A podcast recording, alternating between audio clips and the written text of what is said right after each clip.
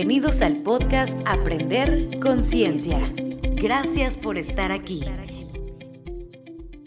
Bienvenidos al nuevo episodio de Aprender Conciencia. Hoy vamos a platicar con Carla Cardona de el camino al trabajo personal, claro, involucrado a la maternidad, porque ella tiene dos hijos, yo también. Entonces, creo que esto nos, nos unió un poco ahorita, la empecé a seguir en redes sociales, vi lo que hacía, este, para las que no la conocen, ahorita nos va a platicar un poco qué ha hecho a lo largo de su carrera, porque estuvo actuando unos años, hace un tiempo ya no ejerce, pero Carla, ¿cómo estás? Platícanos un poco de ti. ¿Cómo estás? Buenos días y buenos días a todos los que nos están escuchando también. Eh, bueno, sí, yo eh, toda mi vida yo fui una súper apasionada de la danza. Siempre bailé ballet, jazz y eso fue mi vida durante los eh, primeros 20 años. Y después me dieron una beca para estudiar en el CEA de Televisa. Y yo no sabía lo que significaba ser actriz ni nada. entonces me aventuré porque pues era como una rama más del arte y además bailas y todo. Entonces se me hizo atractivo y ahí encontré una súper vocación y pasión solo que duró muy poquito. Empecé a los 20 años y a los 25 me casé. O sea, a los 23 conocí a mi novio, a los 24 anillo compromiso, 25 me casé. Y a los cuatro meses me embaracé. Entonces fue como que todo muy intenso y bien, bien rápido. O sea, realmente como que no tuve chance de, de vivir eh, como a plenitud mi carrera como actriz, como que sí siento que, o sea, la verdad es que nuestra niña se nos chispoteó. nosotros nos íbamos a esperar como cuatro años, aquí yo tuviera 30, 31, para los dos echar a andar nuestras carreras y todo, y a los cuatro meses salí embarazada. Ya sabes, el típico de me dejé de cuidar un mes y tras, ¿no? Sí, sí, sí. Entonces sí, sí, así fue más o menos y sí, a mí la verdad es que me encanta que vayamos a hablar de este tema porque a mí sí la maternidad me, me ha cambiado de, no tienes idea de cuántas maneras, sí ha sido una etapa increíblemente hermosa y increíblemente retadora. Sí, totalmente. Platícame un poco cómo fue tu experiencia como mamá primeriza tan chica, sobre todo. Sí, sí, ¿Qué reto? fue un tema. Mira, lo bueno, como que en mi casa eh, bueno, no sé si decirlo bueno, pero yo sí tenía un gran ejemplo de mamá, o sea, sí tuve una super mamá en todos los sentidos, por supuesto que no perfecta, aprendí a ver como la, la parte imperfecta tiempo después, sobre todo ya de mamá, pero a mí la, la maternidad tan chiquita y en medio de, de, todos estos sueños de ser actriz y yo quería ser protagonista de Televisa, y después según yo me iba a Hollywood, bueno, yo así, así iba con todo, ¿no? Entonces, a mí me vino a cambiar como toda mi estructura, me vino a romper como todas estas ideas que yo tenía de la vida, las expectativas. Eh, a mí me confundió muchísimo porque como que no sabía, no sabía direccionar esto, o sea, cómo sigo trabajando, o, pero yo, o sea, no, no entendía cómo iba a ser la dinámica, no sabía cómo combinar las dos partes. Y lo combiné por un par de años pero imagínate que en los llamados yo tenía que estarme sacando la leche, la mandaba en Uber, regresaba, niña en guardería, o sea, como que, o sea, está bien, pero a mí sí me pareció como muy sacrificado. Yo no pude, yo, o sea, no, yo no entendí cómo, cómo podía hacerlo, a mí sí me rompía el corazón, soy como muy sensible, entonces yo estar dejando a mi niña todos los días y quién la va a recoger, viendo a ver si el papá puede, no, pues no puedo, a ver, me escapo en la hora de la comida, la voy, la recojo, la, la dejo con la nanita, pero regreso, el llamado 12, Valeria ya, ya se durmió, ¿Quién, ¿quién la durmió? A mí me partía eso, o sea, estaba chiquitita, de meses y la verdad es que no. Entonces, a mí sí me vino a cambiar como por completo la dinámica y fue un largo proceso para poder regresar a mí. Pero largo, María, muy largo. O sea, te estoy diciendo que apenas siete años después de ser mamá, casi ocho, estoy empezando a sentir que puedo ser regresar a una parte de mí, ya no, ya no igual, pero sí a una parte que yo era como mm, que fluía más, más segura, más ubicada, entendiendo mi rol como mamá, entendiendo mi rol como eh, eh, emprendiendo mis sueños y no dejándome y no abandonándome, pero fue eterno para mí, eterno. Híjole. Sí, sí, sí, te entiendo perfecto, porque a mí lo me pasó un poco igual. Este, bueno, yo trabajaba antes de casarme y un tiempo durante mi primer año de casada, pero me embaracé y me vivía en la Ciudad de México y me vine a vivir a Guadalajara por el trabajo de mi esposo. Entonces me vine con un bebé de un mes, por primera vez, obviamente, y a una ciudad que no conocía y vivía en un departamento de este tamaño que yo decía, no sé ni a dónde ir al súper, para que me entiendas. No conocía a nadie. Entonces no estaba mi familia, no tenía ni una persona aquí y decía, ¿qué es esto? Quiero salir corriendo. ¿En qué momento me metí aquí? Este, decidí tener un bebé, decidí dejar mi carrera porque según yo obviamente iba a trabajar años y iba a crecer y después iba a hacer que, no sé qué proyectos. Y lo que tú dices, el shock de decir, sí, tu vida ya cambió y como que aceptar el cambio y redirigir tu vida a esto nuevo que estás viviendo. Y de eso salió este podcast, la verdad, porque me costó tanto que decías, ¿será que tengo depresión postparto o por qué estoy tan infeliz con esta etapa? ¿No? Wow, híjole, por supuesto. Cañón. O sea, acabé en el psicólogo. Tan, tan, honesto, pues, porque es, es, que es muy vergonzoso. A mí me dio mucha es vergüenza. Horrible. Por mucho tiempo. O sea, decir que no era feliz, la verdad es que no era feliz. Por eso que te digo, esa confusión como, pero es que yo iba para allá y ahora que estoy Exacto. Y, aquí cuidando bebé, mi, esposo está todo el día en el trabajo y, yo quiero ir a los castings, yo quiero ir a trabajar, o sea, no, no, o sea, se me hizo muy complicado. Exacto, como aceptar que cambió tu vida y acepta esta nueva etapa y ya es un nuevo sueño, ¿no? Totalmente. Y que además a la mitad no se te pasó, bueno, también los tienes muy chiquititos. A mí más o menos cuando mi grande, que ahora tiene siete, eh, tenía como dos y medio, tres, apenas ahí me cayó el 20 de cómo estaba impactando mi estado de ánimo, mi frustración, mi, claro. vacíos en ella. Cómo, cómo era de muchas maneras una mamá ausente, sobre todo emocional, porque te digo, lo físico a mí me daba demasiada angustia, o sea, yo no me podía separar tanto tiempo, no la podía dejar, o sea, vámonos de viaje, no, se viene con nosotros, a mí me costó muchísimo, como que, es más, a mí me daba ansiedad de separación más que a ella, o sea, yo no, yo no, pero sé que de muchas maneras, ahora que pasó el tiempo, yo fui una mamá como ausente emocional por mis problemas mentales, de estar en otro lado, de estar tan chava y te sientes súper joven. A ver, estás súper joven también, yo tengo 26, 27, en la mitad de mi carrera, o sea, no, es que no, fue durísimo, durísimo. Es muy duro, es muy duro. ¿Y crees que viviste, este, hasta qué etapa de tus hijos viviste como que una maternidad inconsciente, por así decirlo? Yo tengo muy presente en el cumpleaños número 4 de Valeria, sentirme diferente. Yo salí, yo quedé embarazada como cuando ella tenía cuatro años y medio más o menos. No, no, no, justo antes de, cumplir los cuatro quedé embarazada. Y ahí yo ya estaba empezando una mejor etapa. Me acuerdo como que ese año me tocó como el año nuevo, ya cumple en abril, las de cuenta. Entonces yo en enero de ese año del 2018 yo sentía algo diferente. O sea, sentía que todo lo que había leído, porque trataba de, leer muchas cosas, de, ver documentales acerca de la maternidad, como que yo sentía las ganas de querer ser una mejor mamá, de que algo no estaba bien con mi maternidad. Yo la veía y, la veía sana y la veía bien, pero no sé, algo, algo yo sentía que no estaba dando yo mi 100, como como que de pronto muy triste y muy cambiante. Yo eh, le costaba mucho después separarse de mí, o sea, lo que no le costaba de bebecita, a los dos, tres años le empezó a costar cañón. Yo sabía que yo le estaba pasando eso, toda mi angustia. Entonces fue a partir de ahí, en su cumpleaños cuatro, que yo me sentía mucho más presente. El embarazo me vino a regalar otra cosa, como que mucha más conciencia también, entender la responsabilidad, lo disfruté mucho más pero te digo, poquito antes de los cuatro años yo sentí que ya cayó el 20 de, ya soy mamá. Es que fue eso, ¿eh? O sea, creo que yo no entendía que yo ya era mamá, te lo juro. Yo creo que yo, o sea, yo saqué esa conclusión y pues si era mamá y la, le das de comer, cumplía y la leche y di un año bu, este, bu, este, lactancia materna, todo eso, ¿me O sea, como que digo, ok, lo hice bien, pero no de acá. O sea, por eso me encantó el tema que ahorita de cómo, cómo impacta nuestro estado de ánimo, heridas, todos nuestros hijos, porque yo sentía que, que era más profundo, como que la veía bien, todo está bien, pues, pero sí. no sé. Sí, como que, por fuera. Totalmente. Exacto.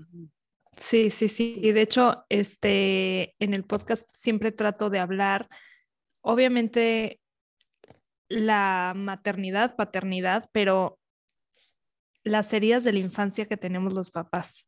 Como que el punto de esto, quiero hacer conscientes a las personas que tienen hijos o que cuidan a niños, son cuidadores principales de un niño los primeros años, el impacto que está teniendo lo que tú traes en ellos, porque si yo no sano mis heridas, si yo no las conozco, si no sé quién es, quién soy, porque eso me pasó a mí, porque un día una persona me pregunta, ¿quién eres? A los 30 años, ¿eh? Y yo, ¿de qué hablas? Nunca, nunca me habían preguntado eso. ¿Quién soy? No tengo ni idea, nunca me lo habían preguntado. Me choqueó y entonces ahí fue cuando empecé, claro, pero no sé quién soy, pero ¿por qué me da inseguridad esto? Pero porque... Y entonces se, se empieza a desatar una cadenita que vas diciendo, claro, y esto le estoy pasando a mi hijo y... ¿No? Como que siento que la bola se va haciendo más grande, pero te va sanando tanto que no puedes parar. Totalmente, sí, y yo sí me di cuenta, eh, como que tenía, eh, siempre he sido como muy observadora en general en la vida, por eso te digo, yo sentía que algo no, no, no, no, no sé, no sabría decirte como que, que, que después descubrí, como dices tú, si no te conoces, pues no sabes nada, no, no tienes idea ni, ni por qué estás como estás, ni por qué reaccionas como reaccionas sobre todo. yo sí, yo por ejemplo no estaba para nada informada con el tema de depresión postparto. Y ahora, hasta ahora que pasó, que me, cuando me embaracé de mi segundo niño, ahí me di cuenta y que ya estaba como mucho más contenta, en mejor estado de ánimo, como que mucho más em, centrada en mi papel como mamá y contenta. Ahí me di cuenta, no, o sea, estaba en una súper depresión, como por un año, año y medio, yo no sé qué tanto, eh, deprimida, o sea, totalmente deprimida y yo no lo entendía, o sea, como que yo tengo también este hábito de no estar bien y creo que no solo yo, no sé si te pase, a mí me pasa cuando escucho a otras mujeres que tenemos mucho esta cosa como de siempre estar bien, como la, la obligación como de siempre estar bien, siempre verte bien, claro. como de, de echarle ganas, de estar cumpliendo, estar complaciendo, estar, estar para tienes todo en la vida porque como que era funcionaba. Exacto, ¿no? Entonces, como que era muy confuso, pero ahora que yo estoy bien hoy por hoy, digo, no, o sea, era una piltrafa y no me he dado cuenta, nadie me decía nada, o sea, yo lloraba, pero bueno, mi niña hermosa, súper linda, porque todo está bien, alrededor todo está bien, pero no te das cuenta cómo estás por dentro, ¿no? Entonces, eso sí fue súper difícil, muy difícil, como de darme cuenta de eso, pues. Claro, oye, sé que hace poco hiciste un live este, en donde platicaste un poco de esto, de la maternidad y lo que representan para nosotros también los hijos, como que, ¿por qué sientes que sacan lo peor de ti? Porque cuando están en el berrinche, tirados en el piso o en el súper y todo el mundo te está viendo y tú los quieres ahorcar, dices, ¿qué es esto? ¿Por qué me transforma de esta forma? Como que el reto que es todos los días de enfrentar, enfrentarte conmigo misma, ¿no? Con, con, lo que te amenaza de ti. ¿Qué sientes que, que has vivido tú de esto? Eh, no, es una súper buena pregunta porque justo en, en mi afán de observar cómo son mis hijos, cómo reaccionan, cómo me ven, qué me piden, todo, ahí me di cuenta de cómo justamente me transformaba en sí, pero son como eventos muy puntuales, como dices, un berrinche, pero no cualquier berrinche, cierto berrinche, depende para qué fue el berrinche, o sea, no es en el 100% de los berrinches, unos como que, ah, ahorita pasa, o no te detona así la fiera que, que, llevas dentro, ¿no? Entonces, pero yo sí me empecé a dar cuenta de eso y es, es, es lo que te digo, como que hay señales dentro de ti que dices, no, esto no puede, no puede ser así, porque además va creciendo y esa bolita se va haciendo más grande y conforme más, más siga pasando y más seguido siga pasando, pues te vuelves peor y peor y peor. Y como inconscientemente sabemos que nuestros hijos son indefensos, em, vulnerables, confían en nosotros al 100%, o sea, somos sus superhéroes. Somos muy violentos, o sea, los adultos somos violentos, aunque no pegues, aunque no alces la voz. Tenemos maneras muy crueles de ser con los niños, porque sabemos que pues, no, ni se saben defender, ni saben argumentar, ni te van a decir nada, te van a seguir queriendo como eres, van a llorar un ratito, pero tú ya descargaste todo tu odio ahí, o tu resentimiento, o tu hartazgo, lo que sea. Entonces yo sí me puse a observar y hacer esa chamba de por qué en específico eh, me está detonando esto en esto siempre, por ejemplo, ¿no? Si no se peina, ¿por qué alguien la puede mandar a despeinar a la escuela? Y yo no, no, o sea, me vuelvo loca, no, esto no puede estar pasando. Bueno, tiene que ver todo conmigo. Y eso es a mí lo que yo descubrí porque yo no, nunca en mi vida había ido a terapia. Entonces, siendo mamá, dije, no, es que esto urge, o sea, esto súper urge. Y me daba cuenta que normalmente en las pláticas alrededor con las mamás, lo más normal es que mandas al niño a terapia. Y me quiebra el corazón decir eso. O sea, no tienes idea de lo que yo entendí de eso. O sea, nunca, los niños, te lo juro, salvo casos muy especiales, tienen que ir a terapia. Somos los adultos los que tenemos que ir a terapia, arreglarnos nosotros, hacernos cargo de nuestras heridas, hacernos cargo de lo con lo que estamos batallando, con nuestros temas, con nuestros traumas. Los niños no saben nada, vienen de cero. O sea, claro que traen su paquetito, que también les vas ayudando, pero si tú no estás a cargo y sabiendo lo que a ti te detona, no puedes ayudarlos. Y entonces lo único que haces es violentarlos. Y yo sí me fui bien pendiente y dije, no, y te arreglas tú y te lo juro, se arreglan. Te lo juro, o sea, es, es milagroso. Cuando tú estás consciente de ti, puedes hacerte cargo, puedes hacerte cargo de tus reacciones, no lastimas y puedes ser un padre, una madre, una madre mucho más amorosa, responsable, presente, eh, respetuosa, respetuosa, ¿me entiendes? Entonces sí, totalmente eso. No, es impresionante y sobre todo lo que dices. Sí, yo siento que mi hijo tiene un problema de conducta en mi casa porque voy por él al colegio, al kinder y es lo máximo, se porta perfecto y obedece y qué lindo niño. Y llega a mi casa y yo, ¿qué es, esto? O sea, no. No, es el. ¿O qué tengo yo? Exacto. Y fui a platicar con una psicóloga para que me ayudara en, el tema de disciplina positiva, ¿no? Ajá. Pues que me explicara cómo le hago, cómo funciona, que, cómo puedo conectar con mi hijo para no vivir histérica y que mi casa sea un infierno y que mi hijo en cuanto pueda, lo único que quiera sea salir de aquí. Entonces, como que formar una relación con él desde ahorita que tiene tres años para que aprenda a que puede confiar en mí, pero pues si quiero que confíe en mí, tengo que entenderlo, ¿no? Y como que empezar por conectar. Y esta psicóloga que ya le invité al podcast, se llama Julieta Flores, me dice, a ver, el 99% de los papás que llegan conmigo de, te tengo que traer a mi hijo porque me hacen los berrinches nefastos y me grita y me pega porque es, a ver, a tu hijo dime su nombre, no lo quiero ver. Tú siéntate, tú y tu esposo vengan conmigo y siéntense a platicar qué pasa en su vida diaria. Entonces, me impactó esto porque claro que es, o sea, como papás siempre estamos tratando de culpar al niño, es que ya sabes, los terribles tres. Sí, y los dos y los cinco y todo. Entonces te sientes con la etapa de, no, a mí me tira la sopa, pero a mí me grita, pero a mí, bueno, pero ¿qué está tratando de decirte el niño? Está tratando de llamar tu atención, pero ¿por qué? O no pasas tiempo de calidad con él. ¿no? Como que siempre buscar como papás, ¿qué le estás dando tú? No lo trates de culpar en él, él es un niño, lo único que quiere es estar bien contigo, tu amor, tu atención, ¿no?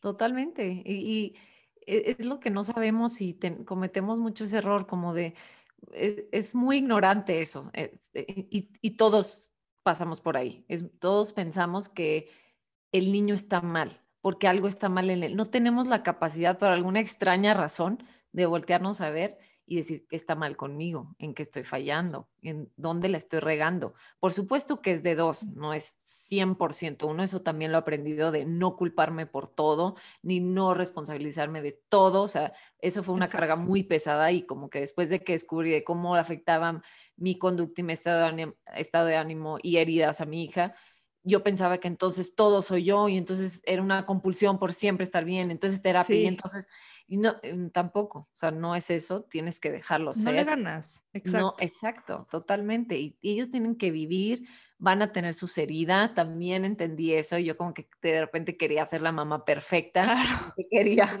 quería como que reponer esos dos, tres años que yo sentía que había estado ausente, entonces ahora voy a ser una mamá súper presente y ahorita ya estoy disfrutando mucho más porque ya entendí muchas cosas. Son seres humanos, lloran, gritan, pelean y fíjate que algo a mí que me sirvió mucho, yo lo comparo todo conmigo.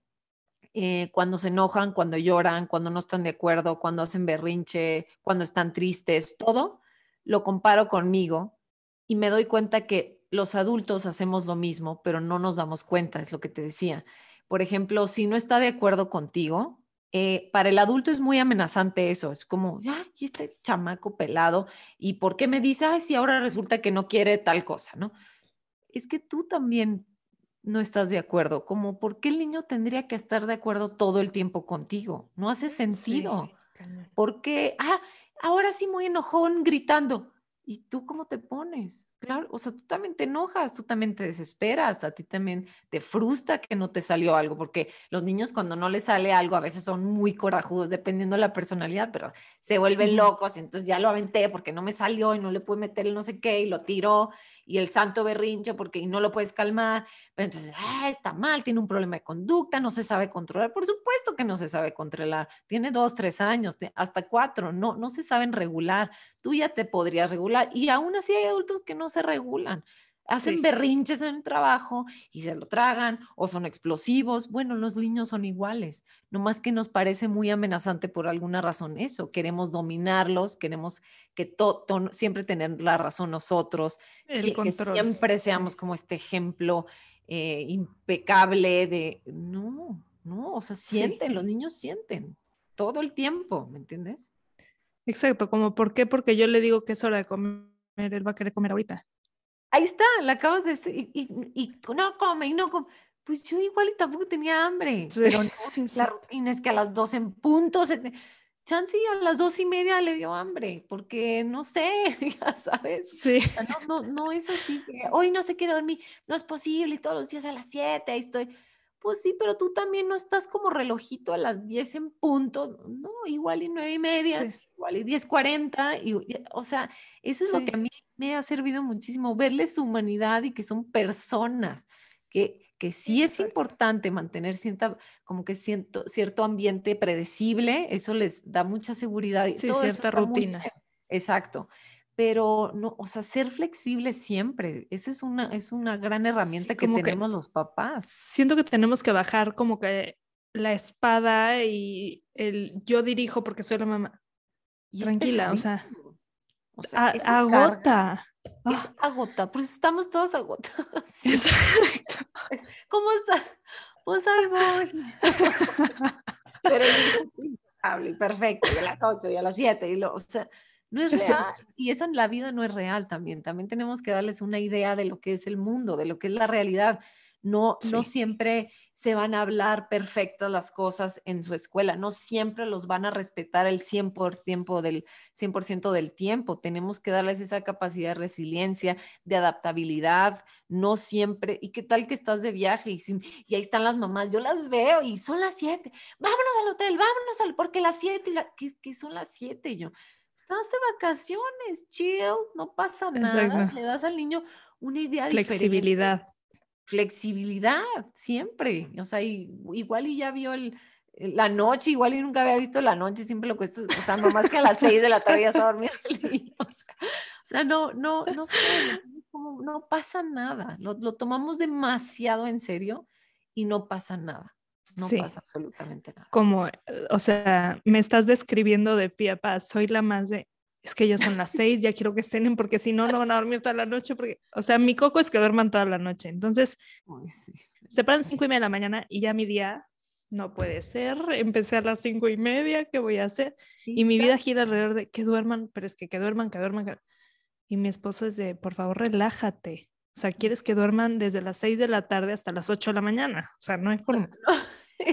o sea, ya sabes, sí, claro que no, o sea, eh, somos muy ambiciosas luego. Que nos autoagotamos nosotras mismas. Autoagotamos. Y lo mismo sucede con dejar el pañal, con dejar el biberón, con dejar el chupón, es la misma historia, y ahí estamos. Y, sintiéndonos orgullosas porque a los 10 meses mi hijo ya no, pero ¿a qué costo? Digo, qué padre si solito lo fue dejando y ya no te lo pidió, qué maravilla, ¿no? Ya le hiciste. Pero no, es que... Darle su tiempo. sí y al el pañal al año y medio voy a empezar a... No, o sea, please, no. Es Déjalos fluir, ¿no? Sí. Déjalos. Que ellos mismos empiecen a ver esa necesidad en sí mismos, de descubrirse, de ver si tienen hambre, si no tienen hambre, si quieren postre igual y no quieren postre. Eso descubrí también, como, está, no, el azúcar, ahora todo, nadie le puede dar azúcar. Te ven mal en una fiesta si das una bolsita de dulces. Bueno, no sé allá, pero aquí. Sí, sí, sí, sí. diablo, ¿no? Dio dulces en la fiesta. Claro y, ya les dan un libro y los niños, quiero dulces, ¿no? Entonces, como que ese, ese balance de, de, dejarlos, dejarlos que ellos experimenten y decir, pues igual ya no me llené y no quiero el chocolate. Eso ha sido maravilloso para mí porque yo fui como muy restrictiva al principio, no exagerado, pero sí era, no, no, no, ese no, y solo el sábado y domingo y no sé qué. Cuando la dejé, sobre todo la mayor, que pobres, son los primos son los que con los que experimentamos. Sí, sí, claro empecé a ver que sí pueden decir ya. Y nosotros pensamos que les vas a abrir la caja de dulces y nunca más van a parar hasta que se mueran del coma diabético. pueden decir, igual y no se me antojó y les quitas también esa cosa de esa fijación de todo el tiempo y del azúcar, entonces ya nomás van a la casa de la amiguita y entonces es todo lo contrario en mi casa. Sí, lo prohibido es lo que más quieren, entonces también pensar en eso, ¿no? Qué padre que en su casa estén tan cómodos, tan a gusto, de decir no y que los respetes. No tengo, no, no, no quiero cenar. Ah, si nos volvemos locas porque no, ¿qué va? Se va a morir de hambre. Porque tú también de repente igual y no cenaste, no, no les pasa nada, o un vaso de leche y con, con, eso se durmió, ¿me entiendes? O sea, como que qué padre crear estos hogares en donde sean tan respetuosos y tan cómodos para todos, para papás, para niños, que ellos quieran estar en su casa, que sepan que pueden agarrar el chocolate cuando quieran, que sepan que igual y esta vez no se les antojó el brócoli, que no se, no van a morir tampoco, que está bien, que, que, está bien ser flexibles, que sí hay que ser, tratar de siempre estar eh, como, es, que se esfuercen, ¿no? Como incentivándolos al esfuerzo, a que ellos puedan, a que ellos logren solos, que em, educarlos en cuanto a qué es bueno para ti, para tu mente, para tu cuerpo, ahora con los iPads también. Entonces, el pánico de, pues no, ya, y conozco también mamás como muy, de los dos lados, ¿no? Del, de las que todo el tiempo los están dejando, los abandonan a los aparatos o las que por ningún motivo no pueden ver ni 15 minutos técnicos. Como si no existiera. Ajá. Ajá, que no es real tampoco, ¿no? Entonces, mejor, a ver si son dos horas, son dos, a ver qué me parece real, dos horas, tres a lo mejor, bueno, pero ¿y cómo voy a controlar el contenido? Entonces empiezas a enseñarlos a ellos, no no restringiendo y restringiendo, y eso no, y le quitas y lo haces sentir mal y lo avergüenzas por lo que está haciendo y, y no funciona así, mejor educarlos a que a que no está bien que consuman tal o, te fijaste el otro día cómo tuviste pesadillas, a ver qué viste. Bueno, ¿no crees que es mejor idea no ver ese programa? Sí, sí es cierto. Y solitos, no tienes que ser un papá controlador, de estar todo el tiempo encima, controlando la comida. Se, te va a venir encima porque no puedes controlar todo. O sea, puedes. Algo que me, me, dijeron una vez que me, se me quedó muy grabado fue lo que tú con tus hijos los primeros años, los primeros 10 años, formes o el vínculo que creas o la seguridad que le des de confianza. Es lo que va a hacer que a los 25 años quiera volver contigo el día que tenga un problema o chocó, háblenle a mi mamá ahorita o no me quiero ir de mi casa, me va a doler cañón dejar a mis papás, a qué horror, me urge largarme de aquí porque mis papás son una monserga o están arriba de mí todo el día o porque buscando con base a qué o siete o quince, pero el día que tengan independencia van a decir, lo último que quiero es estar aquí. Entonces, ¿qué quieres tú? Piensa futuro. Es, y es eso, es, es, una inversión de tiempo, así como en un negocio. Tienes que tener tiempo, calidad de tiempo, eh, educación, y me refiero no de mandarlos a una buena escuela, educación, de educarte tú para poderlos educar a ellos. En la escuela les van a enseñar números y el planeta y no sé qué, geografía, pero y, la, y, ser, y ser persona, ¿quién les va a enseñar? Tú, nosotros, ¿no? Entonces como que siento que que está como ahí muy desconectado eso y tomamos poca, como que nos hacemos poco cargo de eso en ellos. Y por ejemplo, justo yo estuve en un taller un rato y hablábamos de eso, de quién quieres porque, bueno, yo no soy de la Ciudad de México, a mí me da pánico la adolescencia, o sea, yo, o sea, digo, ¿qué voy a hacer de adolescencia? No tengo idea, o sea, yo crecí en una ciudad muy chiquitita, donde los, pel además, obviamente eran otros tiempos, agrégale, y además era una ciudad chiquititita, sabías, todo se cruzaba la calle, andábamos en la calle, o sea, no había como peligros, no, nadie tenía nana, o sea, así era la vida, Entonces ahora me pongo a pensar en todo ahora con redes sociales que están tan expuestos a todo. Eh, tú lo que quieres, o sea, lo que aspiras como papá, lo que aspiras a estarle invirtiendo tiempo de calidad en los primeros siete años, sobre todo después, ya para toda la vida, es que justo quieres esa llamada cuando tu hija esté tomada porque pues se emborrachó en casa de quién sabe quién y quién quiere que le recoja su mamá. O sea, que, que tú seas esa llamada de SOS. Exacto. No una amiga rara, no un amigo que quién sabe qué intenciones tenga, que quieres que confíe en ti, quieres que es igual y, ok, no va a estar feliz, a ver, veme así casi vomitando y hablándole, claro. Sí, no es lo que quieres, pero esa confianza, te la ganas ahorita ahorita, no es en la adolescencia. Entonces todos los papás están batallando en la adolescencia porque es que no me pela, es que no, pues ¿qué, qué estuviste haciendo los primeros años? Y, tampoco se trata de culpabilizar y hacer, y hacer sentir mal a los papás. Bueno, y tampoco que si tienes hijos adolescentes, no, pues tú ya, ya valió, ni modo. no, por supuesto. Siempre puedes reparar. Lo mejor. Siempre. O sea, siempre tus hijos siempre van a querer unos papás más abiertos de mente, que los entiendan, que los escuchen. A veces nada más eso, que los escuchemos sin juzgar, sin decir, sin opinar, porque ya nos están contando, oye, mi amiguita, pues es que tú, porque tienes esa amiga? Y mm, pues entonces, ya, ¿para qué le cuento? Si me va a decir, me va a criticar que porque es mi amiga, pero pues es que así es mi amiga, así la quiero. Entonces ya no le puedo contar. Y entonces, y así es, es como, con, con, como poco a poquito que se van alejando de ti, no es de un día para otro, ay, adolescencia, 13 años, hormonas, ya odio a mis papás. No, sí. esto se va. Sí, es una consecuencia de. Es una consecuencia de, totalmente. Oye, vi que hace poquito recomendaste en tus redes sociales el libro de Untamed de Glennon Doyle, que obviamente lo estoy leyendo ya. Sí, ay, qué bueno. Está espectacular y me hizo mucho clic con la entrevista que estamos teniendo ahorita porque te platica un poco Glennon de cómo despertó, ¿no? De cómo se dio cuenta que desde los 10 años se moldeó a lo que le dijeron que tenía que hacer en su vida. Y a partir de ahí, y luego como a los 40, se da cuenta que, ¿qué estoy haciendo? No es lo que quiero realmente vivir.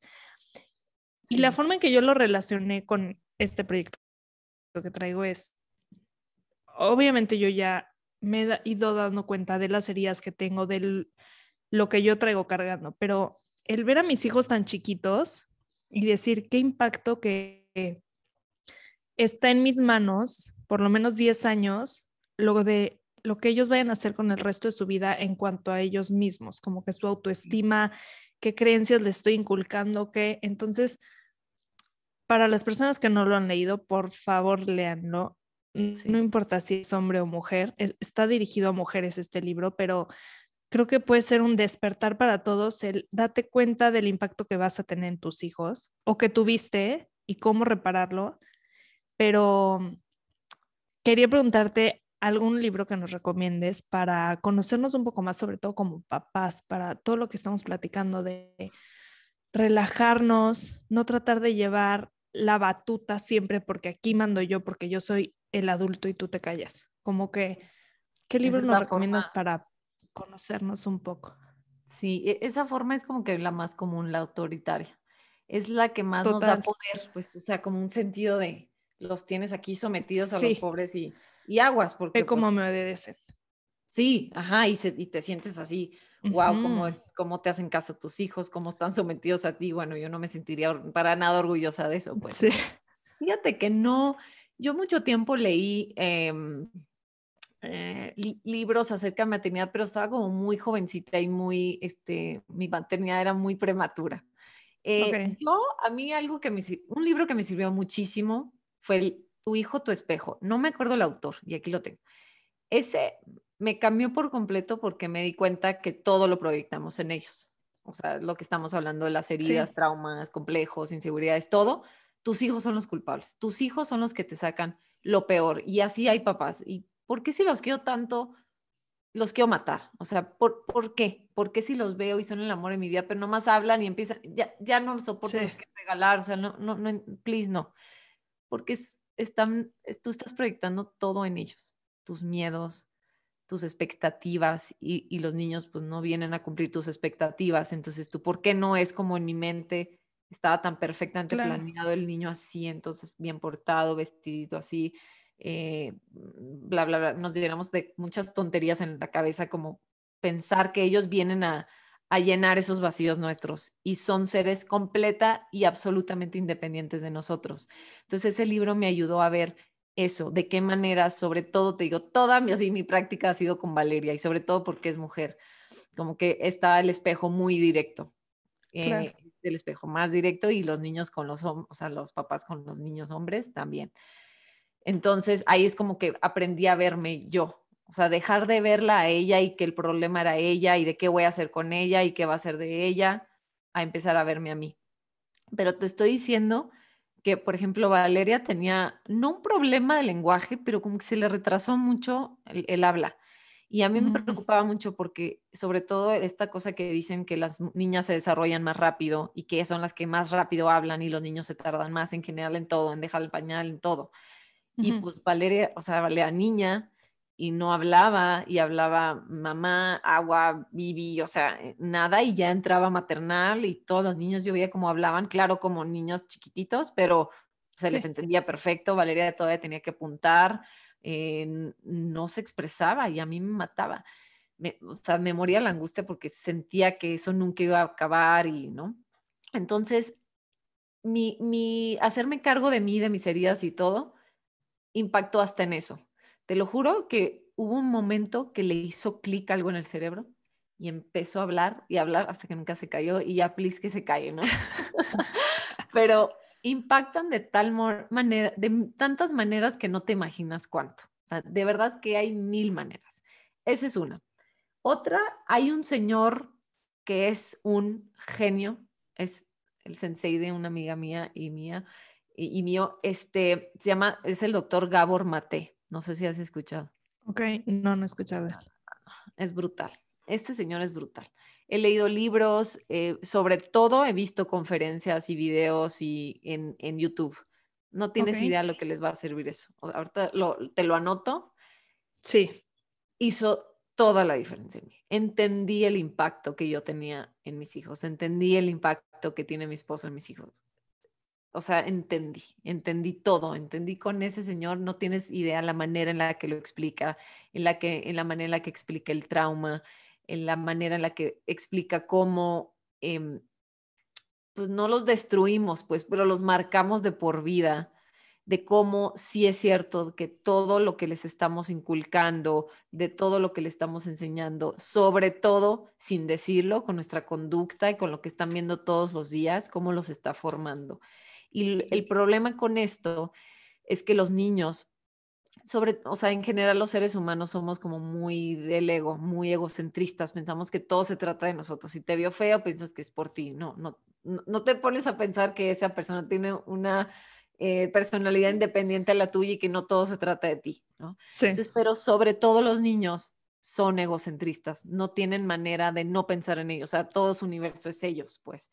Entonces, la interpretación que tienen de niños es, si sus papás se pelean todos los días, hay algo mal en mí. O sea, ellos no saben ver, ay, mis papás, ¿cómo tienen problemas? Por supuesto que no. O sea, de un niño de dos años, de uno, de tres, de cinco, no saben ver que son adultos, no saben interpretar que hay problemas de adultos. Ellos piensan que ellos son el problema. Entonces, ese es el problema de niños y sobre todo tan chiquitos, que no tienen las herramientas ni la madurez cerebral para interpretar la vida como que hay personas, además de ellos, que puede existir problemas, que, que no todo se trata de ellos. Y entonces todo lo que hagas es problema de ellos. Ellos lo están interpretando como que ellos son el problema. Entonces ese es el gran peligro de mil cosas que hacemos y dejamos. Por eso son tan vulnerables.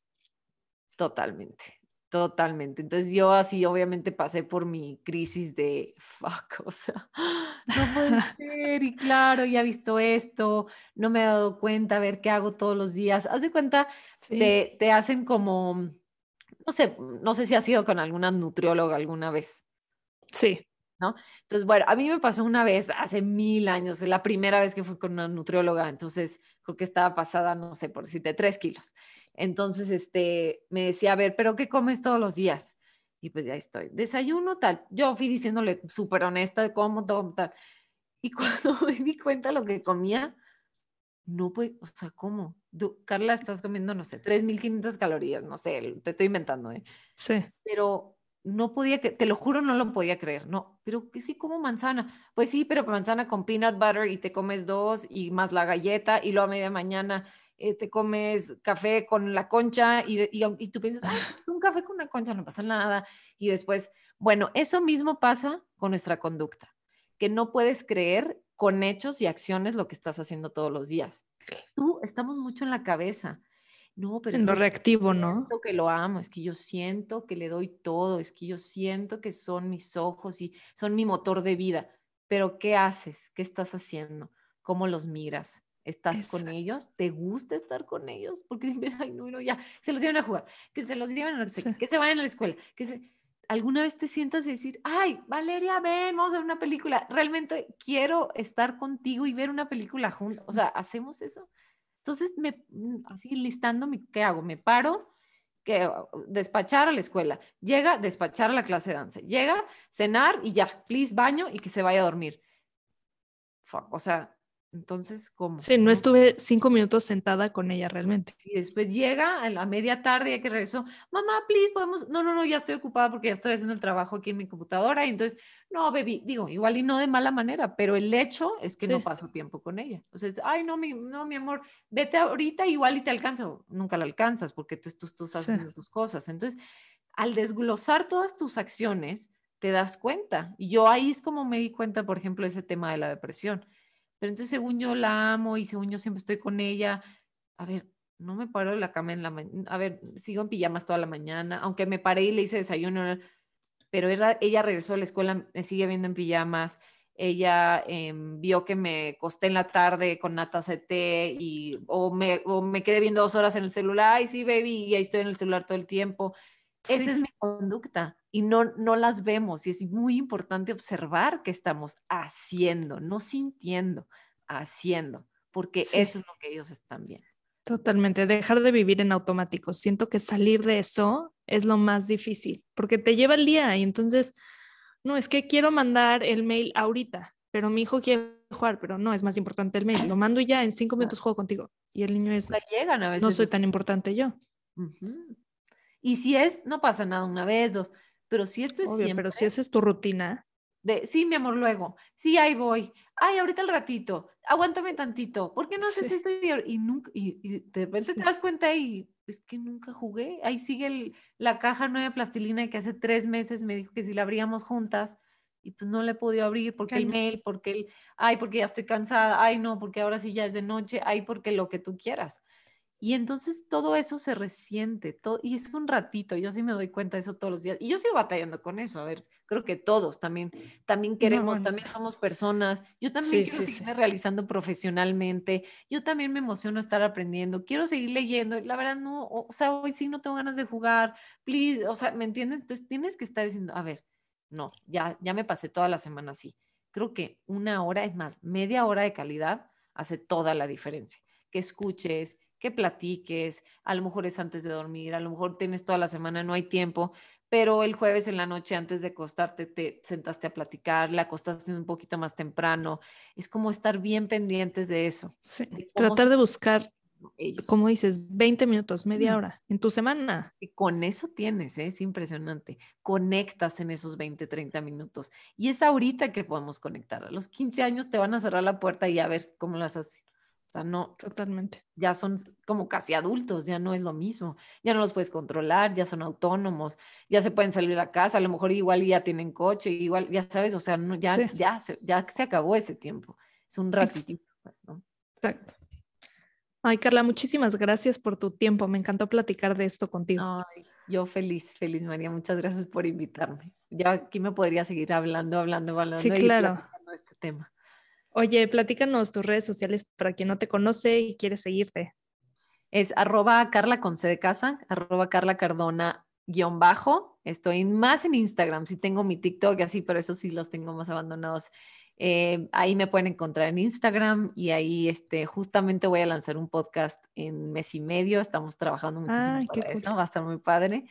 Este, y, pero ahí hay de todo, todo tipo de contenido, también divertido, de motivación, de psicología, es un poquito de todo y, y la verdad es que está padre, ojalá se den la vuelta por ahí. ¿Y de qué va a ser tu podcast?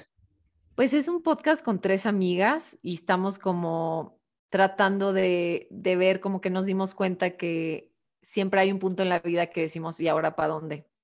Entonces es esos puntos cruciales, como ese umbral en donde llegas en la vida, donde pues una decisión te puede cambiar la vida. Entonces creemos como que siempre llegamos a ese punto.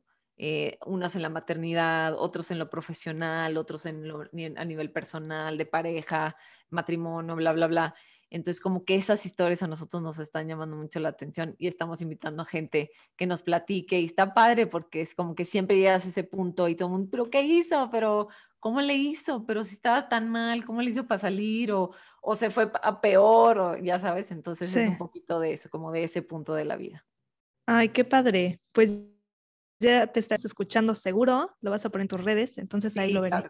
Ay, muchas gracias, María. Muchas, muchas gracias. Disfruté mucho la plática. Gracias a ti, yo también. Tus datos los voy a dejar por escrito en la cuenta de Instagram. Estamos como aprender.conciencia y nos escuchamos el próximo martes. Gracias a todos.